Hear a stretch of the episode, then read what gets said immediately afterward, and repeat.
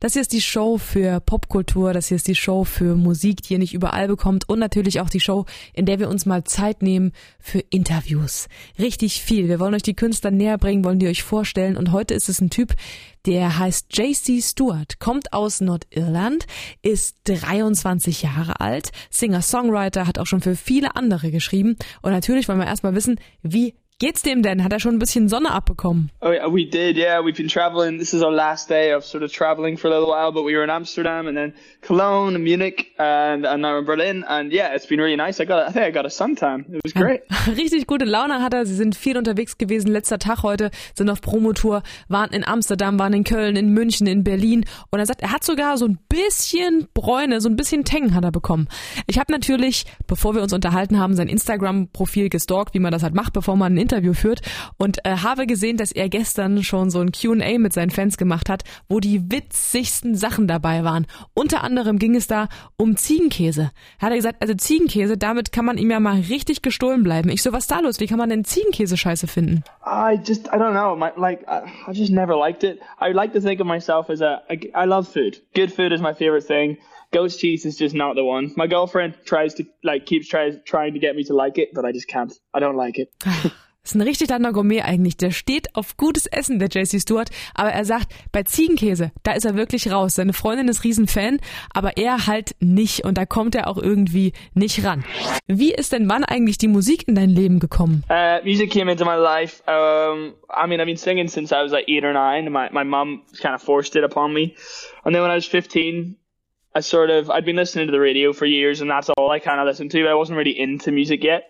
And then when I was 15, I discovered uh, songwriting, and that became everything. Uh, like within one day, before I, I'd never heard of it, and then I did it every day since. So, yeah, discovered songwriting at 15, discovered like indie rock music, and got really into that. And then was writing songs for other people.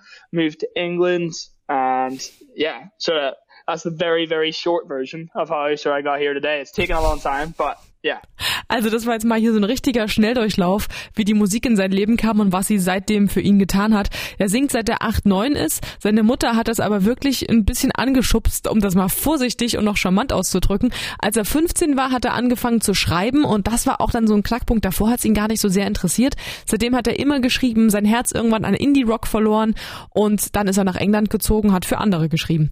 Ich habe so gesagt, warte mal, ich habe gerade verstanden, deine Mutter hat dich gezwungen zu singen? Was war denn da los? Yeah, absolutely. Ha, what, She's, uh, what? Uh, I'm fully blaming her. Well, I could always sing, and she knew I could sing, but you know, when you're like between the ages of 8 to 12, 13, being the singing boy is not like the cool thing to do. I just wanted to be like a rugby player, right? Yeah. Okay. And everybody else was, but I was terrible at rugby. So like, she made me do like musical theater and, uh, and all this sort of stuff. And it was fine, but it just wasn't really what, like what I wanted to do. Um, but yeah, she was right all along. Now she's really smug about it. She's like, I told you so. It's all, it's all, it's all my fault. Ich finde den ja äußerst witzig, muss ich sagen. Ne? Er hat erzählt, dass zwischen 8 und 13, wenn man so zwischen 8 und 13 Jahre alt ist, da ist halt irgendwie der singende Junge zu sein nicht das Allercoolste von der Welt. Und er wollte halt einfach ein Rugby-Spieler sein. Problem war halt, er war schlecht im Rugby-Spielen. Und seine Mutter hat gesagt, pass mal auf, mein Junge, du kannst singen, also wird jetzt hier gesungen. Du gehst jetzt da mal noch ins Musical Theater und dann machst du da mal noch einen Chor mit. Und dann hat er irgendwann nachgegeben und jetzt ist sie natürlich stolz und sagt immer, hey, ich hab's dir gesagt. Und dann hat er ja auch vorhin schon äh, erzählt, er hat sein Herz irgendwann an Indie-Rock verschenkt. Ich so, also Indie-Rock finde ich jetzt gar nicht so in deiner Musik wieder, oder habe ich da nicht richtig hingehört? Um, I still, that's still kind of what I, I listen to a lot, and it's, I just never really wanted to be in a band. I, I like, I don't know, I always wanted to do it kind of by myself.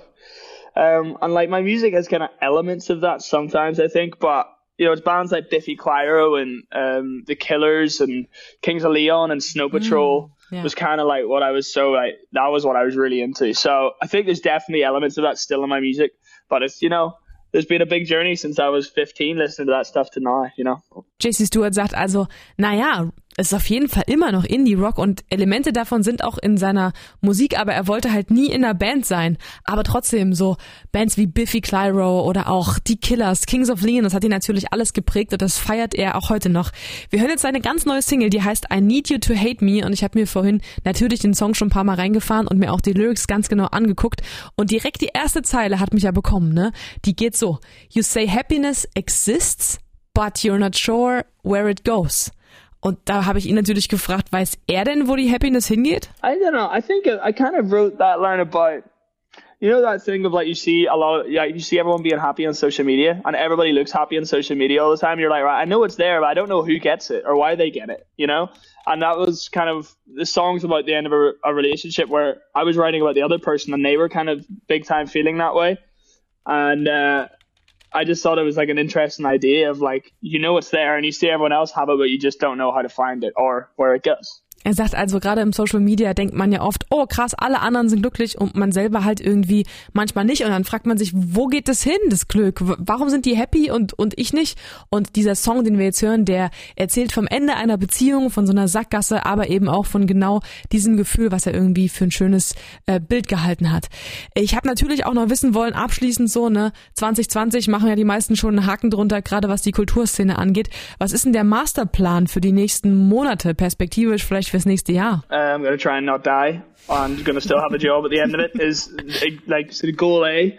But yeah, uh, I've got um, I've got like collaborations coming out. I've got more of my own music coming out. I've got loads of videos. Um, we're yeah, we're going. We're we're er kann mir nicht helfen. Ich finde ihn mega lustig, ne? 23 Jahre alt aus Nordirland, sagt halt, der große Masterplan ist erstmal nicht drauf zu gehen und ansonsten hat er noch eine ganze Menge, was da so kommt. Also Musik, Kollaboration, natürlich auch weitere Videos und er schreibt auch für andere, aber vor allem jetzt erstmal für sich selber.